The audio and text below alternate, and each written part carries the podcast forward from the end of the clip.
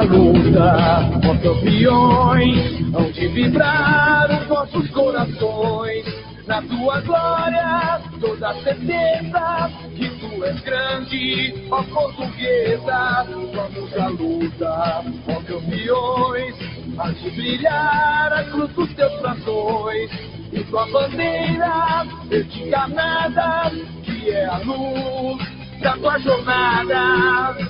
Vitória é a certeza de tua força e tradição. Eu, eu. Em campo, a portuguesa, pra nós é sempre um time campeão.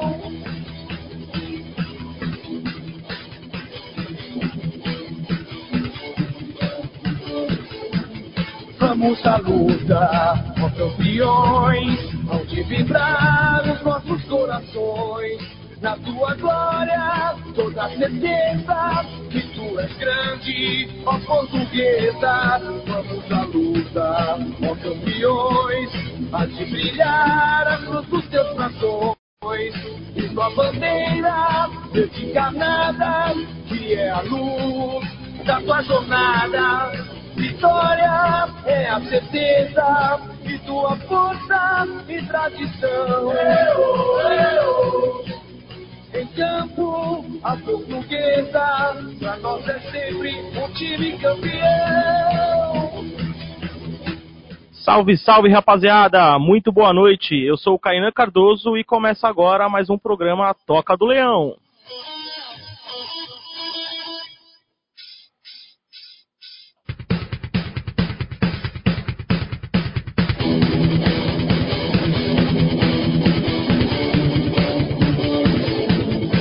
Vamos à luta, ó campeões, hão de vibrar os nossos corações.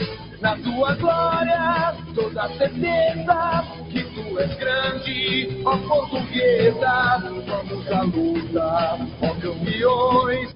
Quarta-feira, dia 16 de outubro de 2019. A tão esperada quarta-feira chegou. Avisa o pessoal, compartilhe o nosso link, pessoal. Começa mais o programa Toca do Leão. Bom, como sempre, vamos apresentar a rapaziada que está presente aqui, desfilando no gramado aqui do Toca do Leão. Sempre presente, Rafael, boa noite, meu amigo. Tudo bem com você? Boa noite, Kainan. Boa noite, Leões. E bora, bora para mais um programa. É isso aí.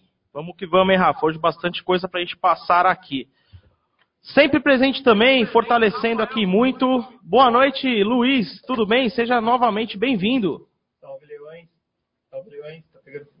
Tá Tá, não. Deixa aqui no ar, pega. Pro Bom, deu um probleminha até normalizar o do Luiz aí. Bom, quem é vivo sempre aparece. Quem voltou aí com a gente é o nosso parceiro Felipe. Boa noite, Felipe. Seja bem-vindo. Boa noite, Kainan. Boa noite, torcida. Hoje bastante assunto aí. Tô vivo, tô aparecendo, tô aqui. Tá É aqui. isso aí. Luiz, normalizou aí? Satisfação tá aí de novo. Não tá não. Pera aí. Pega o outro aí, Luiz. A gente até, até às 10 horas tem. Salve, Leões. Agora foi, agora Aí foi. sim, dá um salve aí, dá boa noite. Tão esperado, Luiz. A rapaziada tá louca atrás de você aí. O pessoal que tá cobrando já a minha presença. Salve, Leões. É prazer estar aí novamente na área. É isso aí. Bom, outro que também sempre fortalece, sempre presente aqui com a gente, Lucas Lume. Boa noite, meu amigo. Tudo bem com você? Boa noite, Canan. Boa noite, mesa. Tudo bem, graças a Deus. Vamos que vamos. 15 programa. É isso aí, 15 Que venham muitos outros.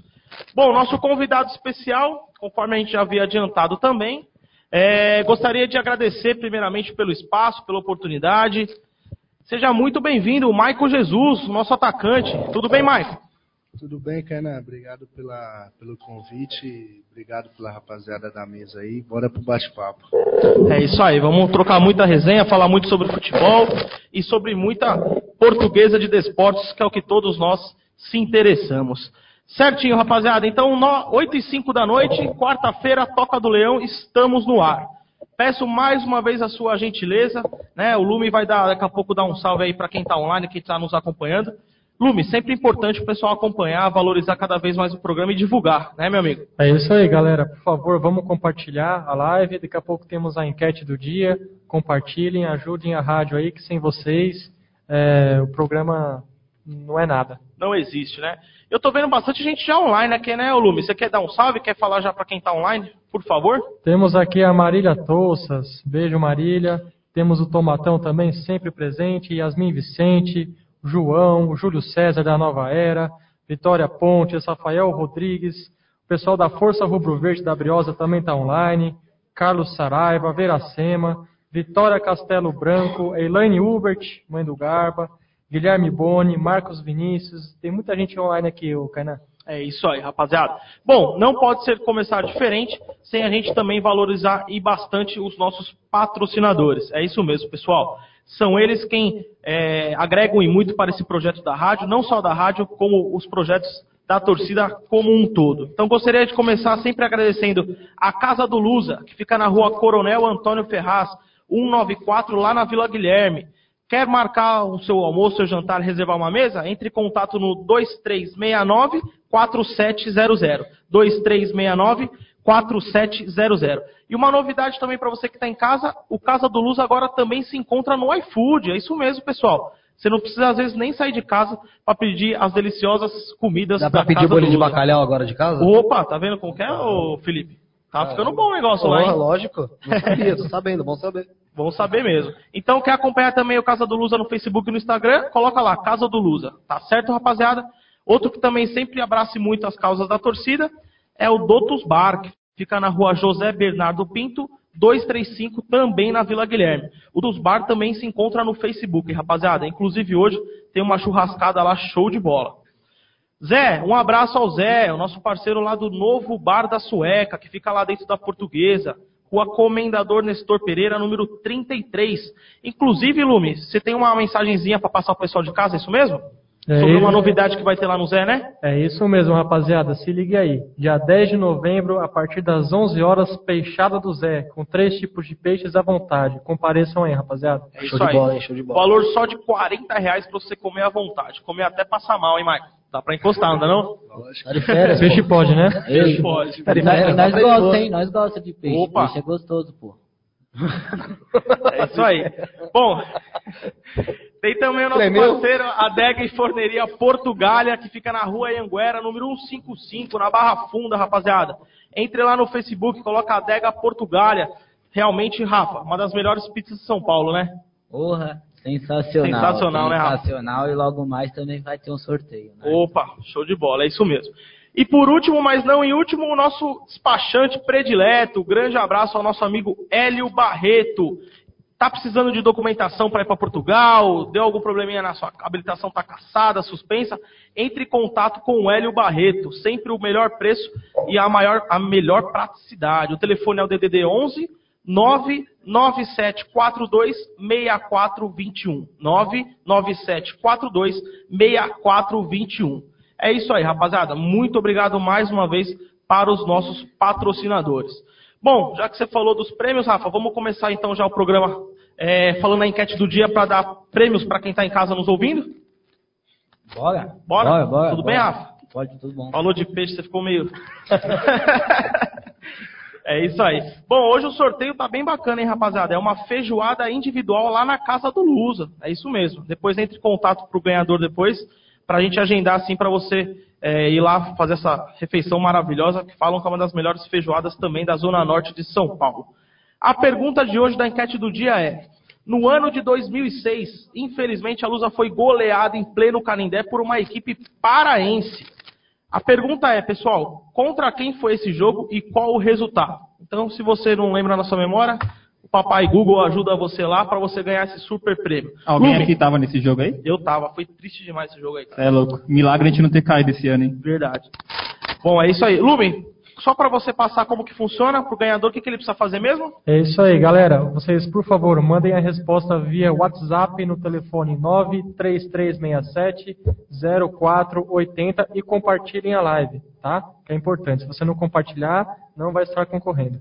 É isso aí, show de bola então. Vamos dar Vai, não. sequência aqui ao programa? Pois Mandar um abraço Felipe. aí pro Guilherme Pontes aí que tá já me Pro Guilherme Pontes. é. Um abraço pro Gui, Gui irmão da Vitória, né? É, isso mesmo? Ele tá querendo que ele faça a imitação do, do AB hoje, do Alexandre. Aí vai, aí vai cair a casa dele, hein? Se ele imitar o AB, é só não pagar. Aí já imita ele já. Mais ou menos isso. É isso aí, mas até hoje, no final do programa, você faz uma. Tá uma- bom, tá bom. O Felipe Vamos- vai lançar a candidatura dele hoje. Vou lançar, vou a lançar chapa, né? Então, beleza, então. Rapaziada, começar o programa aqui com um áudio especial de um torcedor.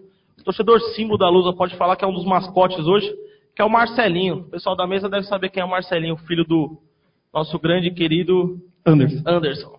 É, Luiz, tá, tá esperto, hein, Luiz? Ele mandou um áudio especial aqui pra gente, pra gente é, mostrar para nossos ouvintes que realmente é, é de, de se orgulharem muito. Vamos dar uma, uma, uma acompanhada desse áudio aqui. Pera aí. Deixa eu ir aqui. Eu sou o Marcelinho, eu tenho quatro anos, eu sou. Eu sou. Eu sou da Lenda Fabulosa e a música que eu mais gosto é o hino.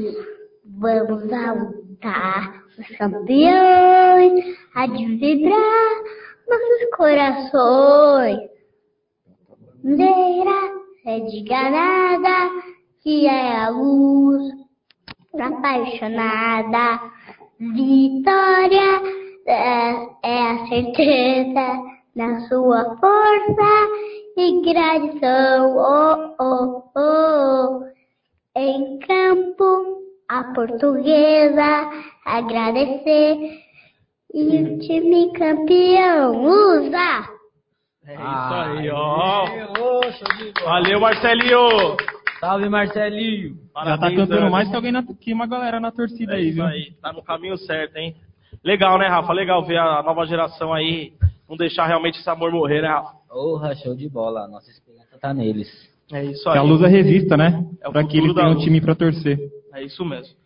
Bom, é isso, rapaziada. Vamos então falar um pouco sobre futebol, né? A gente tá com a presença aí de um atleta da Lusa, Maico Jesus, firme e forte aí, se Deus quiser para 2020, né, Maico?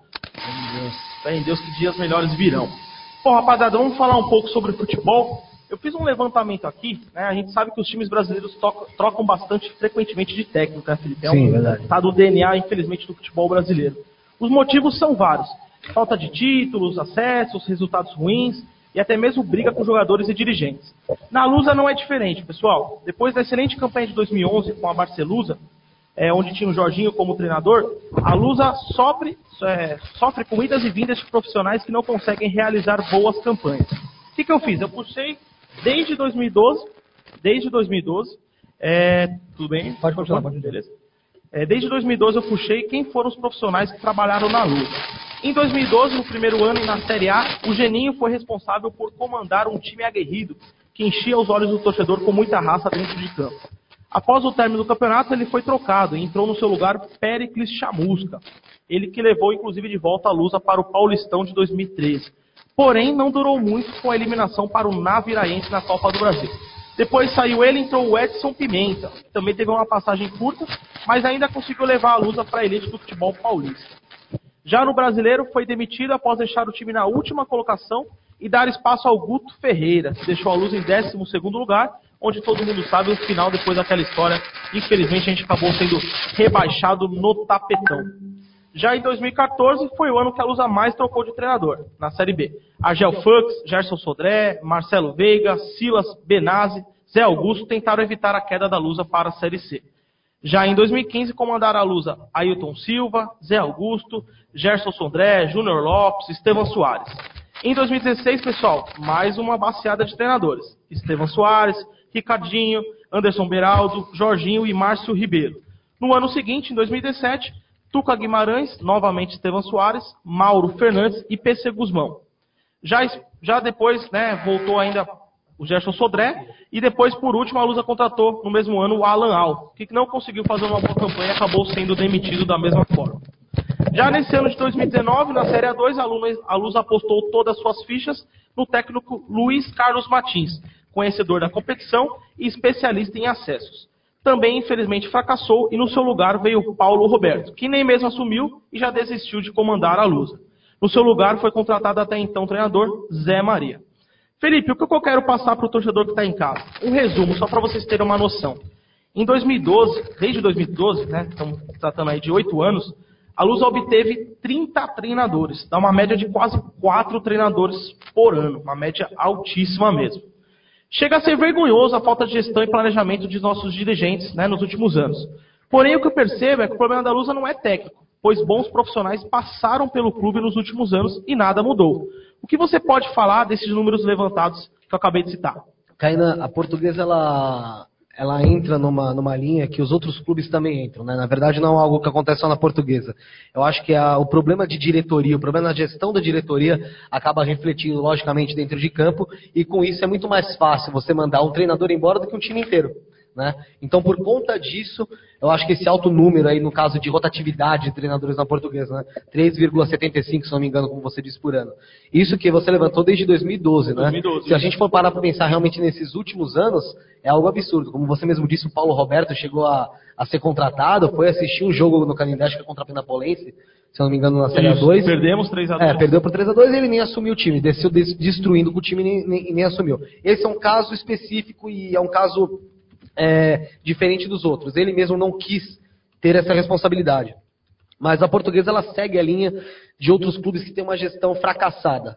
Né? É, os outros clubes têm uma gestão fracassada e por conta ele não conseguir alcançar resultados dentro de campo com o time que eles contratam ou com o fato de ele não pagar salário em dia, como acontece sim na portuguesa, então eles fazem o quê? Demitem o treinador, trazem outro treinador achando que isso vai mudar alguma coisa, mas na verdade o problema é lá na cúpula, é a mesma coisa que acontece com outros clubes como hoje. A gente pode até observar na elite do futebol, o próprio Corinthians, você vai falar, ah, não tem uma rotatividade alta de técnico, mas já começa a pensar em mandar embora o técnico deles. O Internacional estava com um time que chegou a Chegou aqui na Libertadores, a beirar a Libertadores ali. a Semifinal de da Libertadores, Copa do E Brasil, mandou embora o Odair Helma. final né, da. Copa do Brasil. Então, assim, existe sim esse problema. O Cruzeiro é o que a gente pode ver. Manteve o Mano Menezes durante um tempo, veio o Rogério Ceni, assumiu, já foi mandando embora, o Abel Braga assumiu, o Abel Braga assumiu, não está dando resultado, provavelmente logo, logo vai ser mandado embora e o Cruzeiro vai cair de divisão. O problema não é técnico, o problema é da diretoria. Exatamente, concordo com tudo que você citou mesmo. E o Luiz, o resultado, o reflexo disso são as campanhas que a gente vem tendo, né? É, a gente já citou muito a questão de planejamento, gestão de futebol, competência. Mas, cara, é o que o Felipe citou, ficar trocando de técnico, né, de dois em dois meses, um em um mês, isso não é, não é gestão, isso aí não, não é tipo, ah, eu vou trocar, é sinônimo que eu vou ter um resultado já de imediato e vou ter uma boa campanha. Tem que ser levado a, a sério, fazer um estudo, ver que tipo de profissional que vai vir, se ele conhece a situação real que vive a portuguesa hoje, se ele tem conhecimento da competição. Você pensa dessa mesma linha também? É o que eu costumo dizer, Kainan. É, muita gente da torcida é, costuma reclamar dos, dos treinadores, é, reclama dos jogadores. é, e a diretoria sempre fala que o problema da portuguesa é falta de dinheiro. Só que a gente vê como a diretoria da portuguesa gasta mal dinheiro. Eu dei um exemplo para o pessoal aí da, do, do grupo da Leões esses dias, que foi o, o, o, o atacante que a gente revelou, o atacante que a gente revelou na base, o Davó que está no Guarani. E aí eu me pergunto, quanto de dinheiro que a gente perdeu é, investindo em jogadores como o Anderson Cavalo, que era um jogador um pouco mais caro para a competição, é, Fernandinho, Luizinho, insistindo nesses jogadores, Marcelinho Paraíba. Marcelinho Paraíba, e a gente perde alguns jogadores de graça.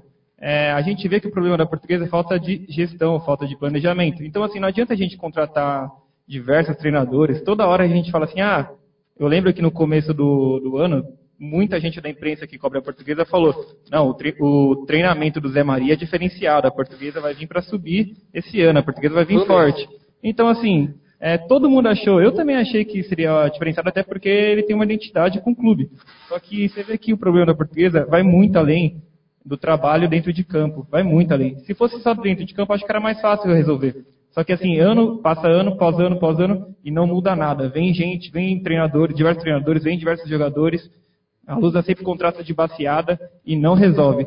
Nós tivemos du- duas boas safras aí da, da Copa Paulista, da Copa São Paulo de Futebol Júnior, e não soubemos aproveitar. Então, assim, se a gente não souber aproveitar a base, eu acho que a gente vai demorar para ressurgir mesmo. Caio, deixa eu só dar um adendo aí. O que eu falei não cabe em relação ao Luiz Carlos Martins. Que eu acho que foi que ma- mantiveram ele muito tempo no cargo. Eu acho que com quatro rodadas, cinco já dava para ter mandado ele embora, esperaram, se não me engano, nove. E hoje a gente tem uma coisa no futebol que está acontecendo muito, que é de jogador derrubar técnico. Tá na isso moda, né? tá na moda agora isso, o jogador derruba técnico. Hoje o jogador é, faz um motim ali, dois, três, quatro num, num jogo que tem que jogar, quando dá três, quatro rodadas o técnico cai, e aí o time volta a jogar, vamos, vamos observar o próprio Fluminense, com Oswaldo de Oliveira agora. Né, eu tinha, na verdade era o Fernando Diniz que estava, foi mandado embora, veio o Oswaldo de Oliveira, também não conseguiu fazer um trabalho, porque conseguiu brigar com o Ganso, né, aquele morto, E aí, mesmo assim, eh, acabou o Nenê, o Ganso não jogava direito, foi mandado embora, veio, assumiu o Marcão, que era auxiliar técnico. E tá E tem a jeito. linguagem do futebol, é, tem a linguagem do futebol, a resenha A do, do boleiro, né? É isso É o pessoal gosta. É isso mesmo. O Luiz citou muito bem a questão do extracampo. Rafa, vou fazer uma pergunta para você. É, porque, assim, é muito importante ter essa tranquilidade para a comissão técnica, para os jogadores, é, a questão dos salários atrasados, o que você prometer você conseguir cumprir, tudo isso a gente sabe que é o que realmente faz o diferencial. Tanto é que os times que hoje estão estruturados estão sempre brigando ali por boas campanhas, até por títulos, né? O que, que você acha que deve ser realmente o foco da portuguesa para 2020, para o ano do nosso centenário? É dar essa tranquilidade, esquecer um pouco o extra-campo e focar em si no futebol e deixar o pessoal trabalhar? Você acha que é nessa linha mesmo? Não, sim, com certeza. É, eu acho que um bom planejamento, né? Já parte desde o início, né? Contratação de um gerente de futebol, um técnico com experiência no campeonato, é, jogadores que já tenham disputado esse campeonato também, que possa jogar esse campeonato tem- também, né?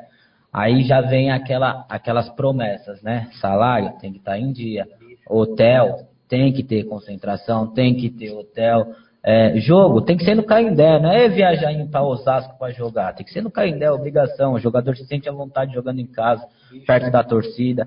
Bicho também, tem que ser cumprido, o que tem que ser prometido tem que ser cumprido. E até mesmo a refeição dentro do CT tem que estar certo, tem que estar tudo em ordem. Entendeu? É tudo isso, mano. Então tudo isso aí tem que estar dentro do planejamento de futebol, né, mano? Então, já começar a pensar nisso. Não é só contratar jogador e técnico, ah, vamos botar pra jogar e tá tudo certo, mano. Vamos ver o que vai dar, entendeu? Não. Todos os detalhes, porque é foda. Jogador tem que tratar certo, o que, tem, o que prometer tem que cumprir. Técnico também, mano. O que prometer tem que cumprir, certo? A partir do momento que tá tudo lá, você já tem que cobrar, entendeu? Agora você vai cobrar os resultados. Então, acho que tudo disso dentro- é, entra dentro do planejamento. A partir do momento que você oferece tudo o que foi prometido ali, entendeu? O jogador não está correspondendo, manda embora, o técnico não está correspondendo mesmo também. Vai, vamos tentar modificar, dar a chance, não está dando. Mano, entendeu? É tudo isso dentro do, do campeonato ali com planejamento. Mas já o planejamento já é para não dar errado, entendeu? Para não ter erro. Até porque também, Rafa, com salário atrasado, com promessas e promessas não cumpridas, você vai querer cobrar algo de quem? Como você chega para conversar com o jogador, com uma comissão técnica, com tudo atrasado, com. Sabe, não tem nem, nem nexo, né, o Os Felipe? caras têm família, entendeu? Como é que você vai chegar no cara e falar ó, o seguinte, você não tá jogando nada, você tem que finalizar mais, você tem que ir mais pra cima e fala, beleza, como eu ponho comida na mesa da casa? Exatamente. Porque o futebol ele não é todo esse glamour que a gente vê por aí, não. Entendeu? Ainda mais na situação que hoje se encontra a portuguesa, a gente vê jogadores ali que realmente recebem um salário, muito, às vezes muito abaixo de quem está assistindo essa live aqui. É isso mesmo. entendeu? Então, assim, é, são trabalhadores normais, como eu, como você, como ele, entende? Então, Tem assim, suas precisa- responsabilidades normais, né? precisa pagar a conta, precisa colocar, pagar a escola do seu filho, plano de saúde.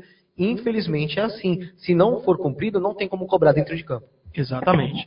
Bom, nada melhor do que a gente ouvir então, fazer um bate-papo com o nosso convidado de hoje, Maicon Jesus Evangelista. 20 anos, Maicon? 20 anos. Oh, meu Deus, faz- parece que foi onde que eu tinha meus 20 anos, hein, Rafa? Porra. Tempo passa, hein?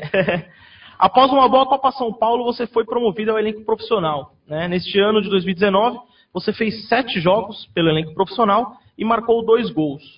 Conta para quem está em casa um pouco da sua carreira, né? onde você começou, qual foram os clubes que você passou até chegar na Lusa e até quando que vai o seu contrato, por favor, Marco. É, boa noite novamente. Eu comecei no Flamengo de Guarulhos, né? Fiz minha base lá, sub-17. Disputei minha primeira taça São Paulo com 17 anos lá. De lá fiquei um ano e três meses e fui pro Juventus. No Juventus sim, fui em 2018. Em 2018 eu disputei outra taça São Paulo pelo Juventus, disputando o campeonato sub-20, fazendo algumas partidas amistosas pelos profissionais, que eu não tive muita oportunidade lá também. Eu saí de lá em 2019, né? 2019, isso? Não, 2018, saí no começo do ano, depois da taça, e vim para Portuguesa. Chegando na Portuguesa, disputei o campeonato sub-20 que nós chegou até o mata-mata. E logo em seguida pude fazer a Taça São Paulo bem, me destacar e o Luiz Carlos Martins me subir, promover profissional, né? Mas na verdade eu tive mesmo a oportunidade com o Zé Maria, né? Que me colocou para jogar, viu o potencial em mim, me colocou para jogar. Meu contrato na Portuguesa é até 2024, assinei cinco anos de contrato e tô aí, né? Para disputar qualquer campeonato pela Portuguesa. É isso aí, show de bola então. Juventus, que porcaria, hein, cara? Eu não, Bom, a pergunta que eu queria fazer para você, Marco, é o seguinte: nessa Copa Paulista o time oscilou bastante. Né? Infelizmente a gente fez até alguns bons jogos, mas quando a torcida achava que o time iria embalar, a gente perdia jogos bobos, contra adversários até mais fracos que o nosso. É, o que você acha que aconteceu? O que foi realmente o fator determinante para que a gente tenha feito essa eliminação tão, tão fracassada, né, para sair eliminada na, na primeira fase dessa Copa Paulista? Ah, nós já ficou com o pé atrás quando ficou sabendo que nós não ia disputar o campeonato todo no Canindé, né? Isso já já abalou o time, né? Já abalou o time, porque jogar num estádio que a gente não conhece, que foi de Osasco, nós nem treinava lá, só foi, só ia para jogo. E isso abalou muita gente. Também salário atrasado, é, coisas extra-campo que afetou dentro de campo, mas principalmente o mando dentro de casa, porque as duas partidas que nós teve, nós conseguimos ganhar dentro de casa. E jogou bem. Jogou Foram as melhores partidas da portuguesa, foi em casa. Contra o Juventus e contra o Nacional. Foi duas partidas que manteve nós vivos na competição. Foi as duas que nós precisamos ganhar. Agora, nós jogou o resto do campeonato tudo fora. Em Osasco, nós não, não era nossa casa também, né? Não era nosso estádio. Nós nos sentia é, livre para jogar. Conforto, né? Era diferente o vestiário quando vocês estavam jogando em Osasco para quando vocês estavam jogando no Canindé? Aquele pré-jogo, era, você sentia diferente? Era diferente sim, porque no Canindé, querendo ou não, a torcida comparece, né? E você quer mostrar no Canindé que. Porque muitos grandes jogadores passaram por ali e você não quer ser marcado por feiura, né? E nós dava o nosso melhor. Nós ganhamos do Nacional 2x1, né? Que foi puta de um jogo, e contra o Juventus, que foi sofrido, mas nós conseguimos. Um jogador a menos, boa parte do tempo, né? A portuguesa realmente superou naquela partida. É, mais uma vez, né, pessoal da bancada aí que se puder complementar, mas os fatores extracampos, né, como mencionados pela gente, pelo próprio atleta Michael Jesus, atrapalhando e muito a portuguesa. O que a gente espera, mais uma vez, né, Luiz, é que o pessoal se toca e perceba que isso que prejudica muito a portuguesa. A vaidade, a ganância, o egoísmo, né, porque, assim, atletas com vontade, a gente teve muito recentemente, né, muitos atletas honraram até a camisa rubro-verde, se doaram mesmo com salários atrasados. Porém, é que nem ele falou, você viu? Ah, aonde a gente vai jogar? Está começando o campeonato, você não sabe nem onde você vai jogar. Você viu que ele destacou a importância de jogar no Canindé e recentemente aí foi divulgado que o Canindé tem contrato até 2022 para shows, né? Então, assim, é, você vê que esse problema deve continuar acontecendo. Então, Bom assim, tempo, é, novamente, eu, eu reafirmo aqui que, na minha opinião, eu não sou contra ter eventos no Canindé. É uma boa fonte de renda. Só que é, foi tudo ao contrário, né? É, parece que eles querem que o futebol fique longe do Canindé para ficar livre para eventos, né? Então, assim, é, quem está ganhando com isso? Essa é a minha pergunta. Quem está ganhando dinheiro com isso? A portuguesa parece que não. Virou Associação Portuguesa de Eventos. Não, inclusive, assim, até a gente citou no programa passado sobre isso, as festas ou eventos. Aqui ninguém é contra esses tipos de eventos, desde que seja o quê? Algo com transparência, algo Exatamente. em prol a portuguesa, a instituição portuguesa e não perceba uma melhora, né? Exato, e não agora, por exemplo, a gente vê, ah, tá fazendo show todo final de semana, de sexta a domingo, mas salário está atrasado dos jogadores, da comissão técnica, dos funcionários. A gente tem que ser do funcionário, o cara que trabalha lá de segunda a segunda. O, né? dinheiro, o dinheiro cai na conta de algum funcionário da portuguesa e aparentemente some, né? Porque tá todo mundo é, sem o salário. Então é, é, é, estranho, né? Não paga conta de luz, não paga internet. Então, assim, é, a gente não pode é, apontar o dedo na, na cara de alguém, né? Mas, assim, é muito estranho como as coisas acontecem no Caindé e já vem de anos isso, né? E assim, eu também eu queria até ouvir a opinião do Rafa, né, que a gente esteve presente em todos os jogos no Osasco. A gente sabe o trânsito que era para chegar numa segunda-feira lá em 8 horas em Osasco. Tudo que a gente passou nessa saga para Osasco, né, nesse ano de 2019. Mas, por exemplo, eu vou citar o exemplo do Palmeiras. O Palmeiras recentemente é, mudou dois mandos de campos né, é, por conta do show da, da, acho que da Sandy Júnior, né? Um foi pela Libertadores contra o Grêmio e outro agora foi contra o Botafogo. Na verdade foram três, foi contra o CSA também. No foi no Pacaembu também? Então três jogos. Porém, você vê, sai do Allianz Parque, vai para um Pacaembu, um palco do futebol brasileiro e também de fácil acesso. Um gramado decente. Um né? gramado né? decente. Agora, por exemplo, além de. Eles tiveram a opção de mandar jogo sábado ou domingo. Por que, que me manda numa segunda-feira, 8 horas da noite? Total descaso também com o torcedor, né, Rafa? Não, isso aí nós já discutiu bastante aqui em alguns nos primeiros programas nossos aqui. entramos muito em discussão disso aí, que é um total descaso mesmo com a torcida, não tem respeito nenhum. E além de não ter um respeito com a torcida, ainda não colabora, não ajuda, entendeu? Não, não proporciona nada. É complicado. Isso aí realmente atrapalha muito. É, o Canindé sim é um fator importante, né, para o nosso time, para a portuguesa, para nossa casa, não só o Canindé, como também o CT também. Ambos têm que estar bem cuidados, né? Vamos falar de Canindé, mas também jogar no Canindé hoje, com o estado do gramado que se encontra, né? O estado que se encontra o gramado nosso, não adianta de nada também, né? Então, quer dizer, tem que ser jogar no Canindé e tem que cuidar do Canindé, né? Porque o Canindé tá, tá lastimável, né? Esse ano a torcida da Portuguesa foi impedida de assistir jogos no Canindé porque no Campeonato Paulista cobraram ingresso de 100 reais para uma Série A2. Então, assim, é, já a torcida da Portuguesa foi impedida esse ano de frequentar o Canindé, que, tipo, é a única coisa que a gente restou orgulho, que é a nossa camisa, a nossa história e nosso estádio. Porque diferente de outros clubes que ganharam estádio, a portuguesa, a torcida da portuguesa construiu o próprio estádio. Então, assim, é um motivo do nosso orgulho.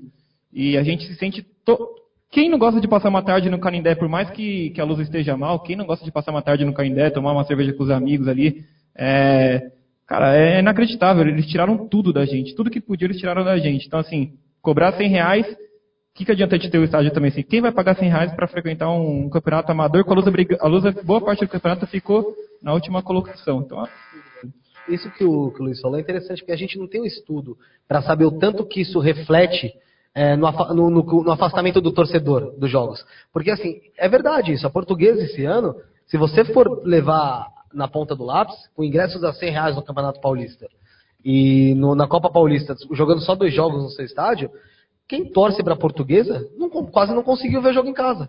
Entendeu? Para ver tinha que comprar o, o carnê. O que é um absurdo, porque você força a pessoa a comprar alguma coisa. É... Então, assim, quem disse que no próximo ano essas pessoas que não foram vão se interessar ir? Porque existe aquele negócio, você se afasta e aquele negócio. Quem muito se ausenta, uma hora deixa de fazer falta. Então isso reflete sim na, no afastamento da torcida. A torcida a gente já sabe que não é gigante. Entende? E, se, e quanto mais afasta ela do Canindé, mais ela vai deixando de ir, deixando de comparecer e vai ficando mais livre justamente para fazer o que quer. Aquela tradição de ir para o estádio, eu percebo que é, muita gente se acabou perdendo. Então, assim, muitos conhecidos meus que eram fanáticos mesmo de ir todo jogo, até jogo fora do Canindé, perdeu, tipo, meio que o tesão de assistir jogo no Carindé, né? Então é, é triste isso. É complicado. Infelizmente, parece que as atitudes ultimamente está mais preocupado em afastar a gente dos estádios do que o nosso, a nossa presença, né? Mas vamos lá. Michael, eu queria te perguntar, é, você já chegou a atuar como atacante pelas beiradas, como alguns jogos até como centroavante, às vezes você né, tem aquela presença da área chegando pelo meio campo. Eu queria perguntar qual que é o seu estilo de jogo, qual posição que você acredita que pode ajudar mais a equipe? Como que você gosta de jogar? Eu gosto de jogar mais solto pela beirada, né? Que é a minha característica. Beirada, esquerda ou direita, tanto faz. Mas o Zé Maria achou alguns jogos importantes para mim centroavante, porque a ausência do Matheus Rodrigues, né? Que não, não permaneceu e nem o Anderson Cavala, ele achou que eu podia render naquela posição que foi a primeira vez que eu joguei titular que eu fiz o gol contra o Corinthians, né? Depois daquilo, eu joguei contra o Juventus titular, também de centroavante, e depois ele só me colocou de ponta, que aí porque chegou o Doda, o Fernandinho tinha voltado, o Luizinho, Clebinho também, né? Aí decidi colocar o Naná, né? Aí abriu eu, o Clebinho, no jogo até do Nacional, que a gente jogou junto, que o ataque foi esse, mas eu prefiro jogar pelas beiradas, pela portuguesa. Com aquela, aquele corte para dentro, a la Robin, né? É, aquela... De lei. Inclusive, não sei se você concorda comigo, os demais companheiros de mesa também, mas na minha opinião, o melhor jogo que você fez foi contra o Esportivo Brasil lá em Porto Feliz. O time inteiro estava abaixo e aquele jogo praticamente você carregou sozinho a portuguesa. Você chamou a responsabilidade, ia para cima, sabe, cavava falta, é, criava oportunidades. Para mim, na minha opinião, não sei se o pessoal pode até comentar, foi aquele jogo que a gente falou, pô, hoje você estava inspirado. Você também acha que um dos melhores jogos seu esse ano foi contra o Esportivo Brasil lá em Porto Feliz? É, foi um dos jogos mais importantes que eu fiz também. É que não refletiu em gol, né? É, gente... Foi um empate, né? Se saísse com vitória ia ser mais gostoso, né? No finalzinho o Doda desperdiçou a chance. Foi, né? aquela chance ali foi...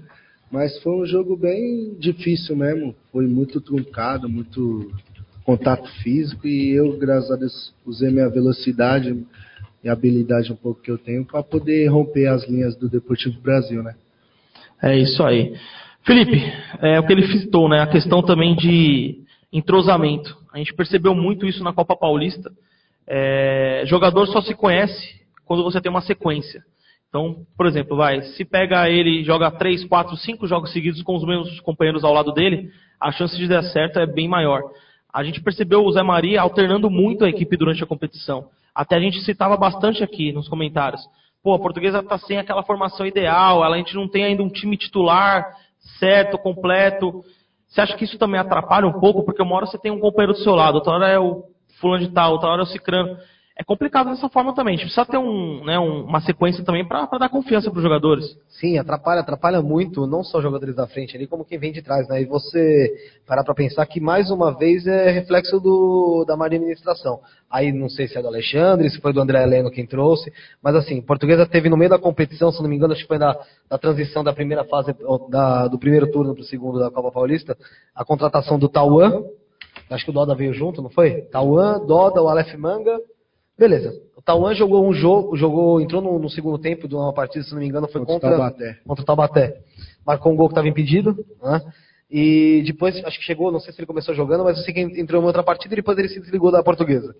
É, por conta justamente de problemas da diretoria, que a diretoria não manteve o que tinha que manter, ou, segundo informações que eu tive, que eu não posso revelar quem foi que falou, mas foi de dentro da própria portuguesa que afastou o Tauan. Virou pro Tauan e falou: você não preciso mais de você aqui, pode ir embora pessoas ligadas ao departamento de futebol, tá? Pessoas que deram até chilique nesse último, no último jogo, vocês não devem saber quem é.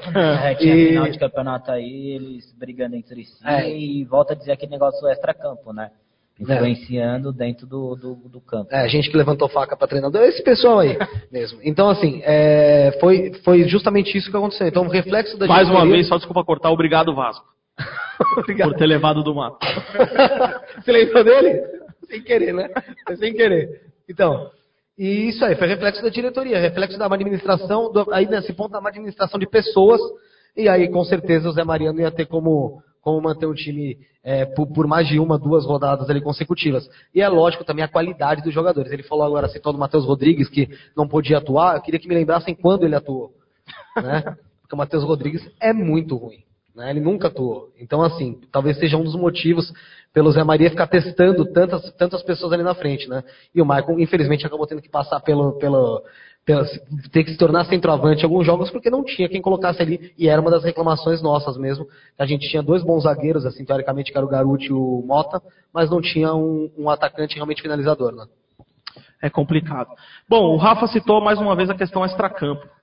Marco, a gente sabe de todas as dificuldades da portuguesa, salário atrasado e tudo mais, mas eu queria que você falasse como que era o ambiente, né? Como que era o vestiário, como que era o ambiente desse, desse elenco formado para a Copa Paulista. Qual que era a relação, o dia a dia de treinamento? O que, que você pode falar para quem está em casa? Como que era é, a amizade, a, a questão de, de um modo como um todo, né, desse elenco formado aí para a Copa Paulista? A nossa convivência no dia a dia no CT era tranquilo, treinava como tinha que treinar. É, o que atrapalhava muito era muitas chegadas de jogadores, né, que a gente não conhecia. No, no caso, eu posso falar do, do Tauan. Do Tauan não foi nada caso de diretoria, foi ele e o Zé Maria mesmo que teve um desentendimento, que ele falou que não ia obedecer aquilo que o Zé Maria ia pediu para ele, né? E acabou criando várias outras situações é, de, de o manga sair também. É, os três que veio ia sair os três mesmo, né? Só que aí o Doda fechou com nós com o elenco, nós pediu para ele ficar. Aí quem decidiu sair só foi o Manga e o Tauan. O Tiarinha também veio, foi embora. O né? Tiarinha, isso. O Tiarinha toda hora mudava. Tipo, toda hora alguns jogadores eram inscritos e depois não escrevia mais, porque já tinha passado O que, o que aconteceu com o Adriano Pagode? Não caiu o pagode. Só ficou o Adriano? O pagode não veio. O pagode não caiu. O pagode, é, ele, com nós, ele era bom de grupo, foi até para Bolívia com a gente. Que depois que ele voltou para Bolívia, ele foi convocado o jogo seguinte contra o Juventus, só que ele falou que passou mal. Teve um All-Star, né? Não compareceu. Depois esse foi, o do, esse não foi do. Desportivo que ele passou mal. Contra o Deportivo? Foi Foi. Desportivo. Foi para Porto Feliz, que ele não viajou na sexta-feira, não foi? Que a gente até Isso, falou mas aquele dia ele não- ele- Ah, ele foi cortado contra o Juventus, aí ficou na arquibancada. Aí, contra o Deportivo Brasil, ele falou que passou mal. E depois desse passou mal Nunca dele, mais ele apareceu. nunca mais apareceu. Entendi. Tranquilo, tranquilo. Isso é um time profissional, hein? Coisas que só acontecem nos lados do Jogadores Canindé. que não jogaram. E o Domingos? Nossa. Tá tratando. Ah, mas- Você já viu o Domingos lá no CT? Viu? Ah, mas isso acontece porque a gente não tem diretoria, a gente não tem nada, né? Não É. tem comando, gente. Não tem, não tem, sabe, não tem nada na portuguesa, infelizmente, em futebol é Em nenhum setor do sério. clube. Em nenhum setor do clube. O único setor que funciona no Canindé são- é o setor das festas. Que, é, que não é transparente. Porque o resto, velho, é, incrível, mano. É verdade. Bom, complicado, mas vamos seguir aqui. Michael, é, na reta final da primeira fase, mesmo após boas atuações, você acabou tendo um problema com o técnico Zé Maria. que Você acabou até não sendo relacionado para algumas partidas. A gente até queria, claro, aproveitar o espaço para ouvir realmente a sua versão, porque a gente sabe que a Portuguesa é um clube que acontece às vezes pequenas coisas, pequenos detalhes e criam-se uma polêmica gigantesca e até às vezes a gente sabe que é, trocam né, os lados, trocam as versões e infelizmente chegam tudo distorcido para a torcida. Queria te pedir, por gentileza, claro, se você quisesse ficar à vontade para falar sobre esse assunto, perguntar de fato o que, que aconteceu e qual que é a sua relação hoje com o técnico Zé Maria. Então, que Ou ex-técnico, já nem sei mais. Eu não sei se ele vai ficar ou se tá ainda, isso também não posso falar, mas o que aconteceu comigo e com o Zé Maria foi um. Até conversei com o Felipe, particularmente, que teve um jogador que citou coisas que eu não fiz extra a campo, e como que ele era o capitão e falou com o Zé Maria e o, e o, o clube todo, o time todo acatou aquilo que ele falou.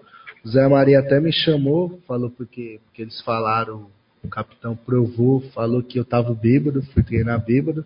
Por isso que eu não joguei bem contra o Corinthians, porque, quer dizer, eu não, o, o time todo não jogou bem, né? Mas aí como que é, estrala pro lado mais fácil. Aquele jogo no Pacaembu. É. O time parecia estava bêbado aquele jogo. Foi o jogo de, contra o Nacional, que o time jogou bem, né? Nacional, Sim. Aí na quarta-feira fizemos preparativa e o Zé Maria já teve um desentendimento comigo. Falou que queria acreditar em mim, só que não ia perder o grupo por causa de mim. Tipo, foi aquela. aquela pressão. pendeu pro É, lado- é O mais fraco, né? Como que eu acabei de subir da base, não tenho tanta, não tenho tanta moral no profissional Muita voz ativa, né? muita voz, não tinha peso ainda, entendeu? Mas aí foi isso que aconteceu. Aí falaram que eu estava saindo do treino, que eu não queria treinar mais. Mas isso aí eu discordo, porque eu treinei contra o Taubaté a semana toda também e não me levaram pro jogo. Falou, aí saiu as notícias que eu estava mal fisicamente, que eu estava com proposta, que eu já estava com esquema como empresário e não era nada disso. O Zé Maria com moral, né, que ele ganhara contra o Juventus com a menos, e foi bem na semana que aconteceu isso, ele falou que eu é, fui cortado por disciplina, né, mas eu pergunto para ele, qual disciplina que foi? Porque um jogador chegar pro treinador e falar que eu bebi, sem ele ter prova e o treinador acatar e para não perder o grupo, afastar um jogador que eu tava querendo ou não é, é, dando resultado dentro de campo, afastar eu. É isso que foi o- a discussão comigo e com o Zé Maria. Aí ficou essa rincha, eu, o Zé Maria e o, e o time, entendeu? Mas o Mota, o Jonathan Paulista, o, o os caras acolheram muito bem. Ficou até do meu lado, falou que isso não, não existia, entendeu? Um jogador chegar pro treinador para tentar queimar, entendeu? É, é complicado, né? Mas assim, eu percebo que esse momento assim é, é, é porque assim, é, volta a citar o que a gente falou lá atrás. O ambiente é, é pesado, né, ô Luiz? É, Você não tem paz, você não tem tranquilidade para trabalhar. A gente sabe que, pô, às vezes você vai lá no CT da portuguesa, vai gente ver treino, vai gente fazer algumas coisas lá que você fala assim, meu, por que, que esse cara tá aqui? Esse cara não tá nem aí pra portuguesa, não gosta portuguesa. Parece que só tá ali pra, pra deixar o ambiente mais, né? Mais pesado. mais pesado. Então, tipo assim, é complicado. Por isso que eu falo, nessa hora falta alguém com tranquilidade, com maturidade e com competência, né, para bater, colocar a, a- bola, quando a gente fala, né, debaixo do braço e falar assim, não, pode deixar que eu resolvo isso. Chama de lado, quem foi? Foi vocês dois? Vamos aqui para a sala. Senta, conversa e resolve. Vamos pensar em algo pensando na portuguesa e não em fulano de tal, cicrano, porque isso você vê, às vezes a gente perdeu uma classificação, porque ele é um jogador que contra o Taubaté fazia diferença. A gente não criou, não criou nada lá contra de o um gol, Taubaté. precisava de um gol. A gente precisava de um gol e o Taubaté já estava classificado, sabe? A gente estava chegando fácil. E assim, mais uma vez, a gente viu que o pessoal lá dentro não pensa em si exclusivamente na portuguesa, né? Você vê assim uma pessoa, uma pessoa igual o Emerson Leão, por exemplo. É, ele, ele não é uma pessoa fácil de lidar, mas com o Alexandre ele não conseguiu ficar, ele não conseguiu ficar dois meses no clube.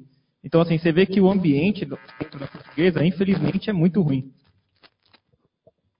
É complicado. Lu, Pode falar. Eu queria até perguntar para o Maicon em relação a isso, porque já passou, mas tem a gente precisa saber de todos os pontos como isso aconteceu de fato. A gente sabe que aconteceu por fontes fortes que estavam lá dentro, mas queria saber até que ponto você acha que isso influenciou, não sei. Vou te primeiro fazer a pergunta se no vestiário, você estava no vestiário do jogo contra o Juventus. Tava, Estava no vestiário. De fato aconteceu de entrar um senhor lá com uma quantidade de dinheiro, oferecer esse bicho para os atletas, caso vencessem o jogo, e depois ele, no, no final do jogo, que a, a equipe conseguiu vencer, ele não aparecer com esse dinheiro e acabar se tornando um problema, isso? Aconteceu isso? Sim, isso foi verdade. Nós estava no vestiário orando já para subir no campo. Tinha uma caixa de água vazia, o cara começou a sair dinheiro do bolso dele, ele jogou, ele falou, ó, se vocês ganhar, tem 40 mil de bicho para dividir entre vocês. Aí, mas nós não, nem ligando pro dinheiro, entendeu? Mas aí nós subiu, veio com a vitória e cadê que tava lá? Aí nós não recebeu o bicho, e nem o salário e a Qual- semana foi E qual foi a desculpa da diretoria quando vocês foram questionar o dinheiro? Porque, logicamente, vocês foram questionar. Fomos questionar e o cara sumiu simplesmente, ninguém sabia onde que ele estava. Falaram que ele sumiu só. Sumiu. Falaram o presidente, o, o Du falava que ia se encontrar com ele para pegar o dinheiro, mas o, O, dinheiro... o Alexandre Barros e o do Mato. Isso. Certo. E, e porque assim, existe um bafafá de que isso foi plantado lá dentro. Né? Plantado por oposição, não sei se isso é um fato, mas plantado por oposição justamente porque sabia que ia acabar dando um, um- um choque no elenco por conta disso. Eu queria saber até que ponto você acha que realmente existiu esse choque no elenco para a partida posterior, que aí depois foi contra o Taubaté, né? Até que ponto você acha que isso influenciou para o elenco não conseguir render o tanto que tinha que render contra o Taubaté? Influenciou bastante, porque após nós ter ganhado do Juventus, nós descendo o vestiário, contando com o bicho para dividir Você já pra- estava com o salário atrasado? já estava com dois salários atrasados. Aí o presidente falou que ia pagar um salário atrasado antes do jogo do Taubaté e a- o dinheiro do bicho, né, na semana. Só que ficou enrolando a semana toda, não caiu o pagamento. E no, o bicho não apareceu, semana foi conturbada contra o Taubaté. Inclusive, contra o Taubaté, o time foi convocado, os 18 jogadores foram convocados, e de última hora me pegaram dentro da minha casa e me levaram pro hotel, que eu cheguei duas horas da manhã e ainda fui cortado lá, pensei que ia jogar. Sim, então quando eu subi para arquibancada para fazer o jogo, tava ele e o Joãozinho na arquibancada. Realmente isso é, uma, isso é verdade. Né?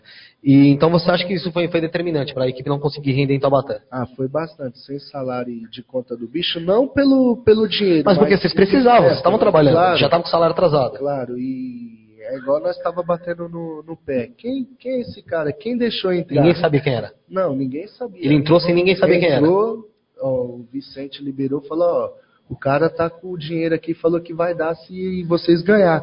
Aí o presidente falou, então mostra o dinheiro. Ele falou, deixa eu entrar que eu mostro.